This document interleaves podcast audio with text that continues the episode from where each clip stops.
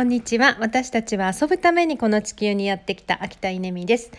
えーとですね、新しい本に「す、えー、べ、ての企業皮膚未熟のノウハウを公開」っていうキャッチコピーがついてるんですよね。でこれ本当の話で、まあ、全部公開するんですけどこのオープンソースっていうかこう全て公開するっていうことって、えー、すごい賛否があるんですよね。でそれは誰からあるかっていうと意外に内輪からあって、えー、っと大事な大事なノウハウをですね全て公開してしまったらこう、えー、それがこう価値が下がってしまうんじゃないかっていう、まあ、そういう意見ってやっぱり出てくるんですけど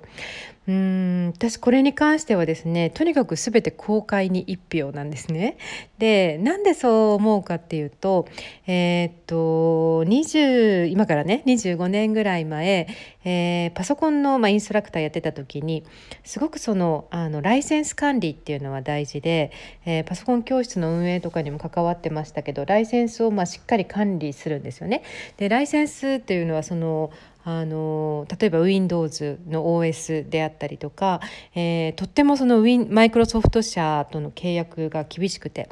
うんと1台にあの1ソフトのインストールしかま許可されてないとかですね、えー、もう本当に更新するためにお金を払ったりとかするんですけど、まあ、そういうの当たり前だと思っていたら、まあ、ある時リ Linux ってっていうねあのオープンソースのあの OS が出てきてでそれはどうやらどこも管理してない何て言うんですかねあの誰でも使ってよくてプログラムを世界中のこうプログラマーがですねどんどん改変してるっていう話を聞いた時になんじゃそれと思ったんですよね。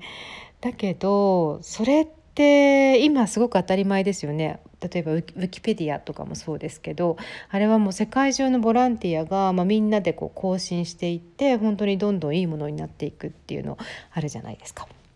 あんな感じで、えー、オープンソースって実はすごい可能性があるなっていうふうに、まあ、その時 Linux の登場で思ったんですよね。でそれからうんと逆に公開することで広がるっていうなんかその可能性にかけて、まあ、ドリームマップの本を書いた時2006年ですけど、えー、あの時もですね全ての、まあ、ドリームマップの情報を全部本の中に公開しちゃったんですよね。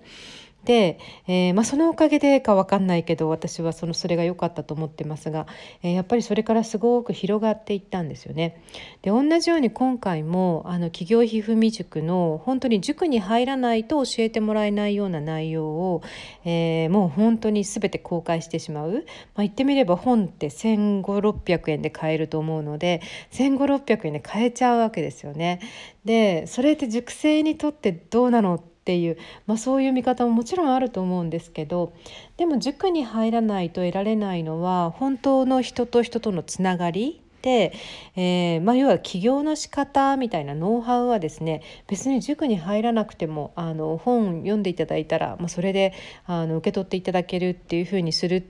っていうことは何にも心配じゃないというか、うん、逆に熟成は増えるんじゃないかなっていうふうに思っているということです。ということでノウハウは是非本であのキャッチしてください。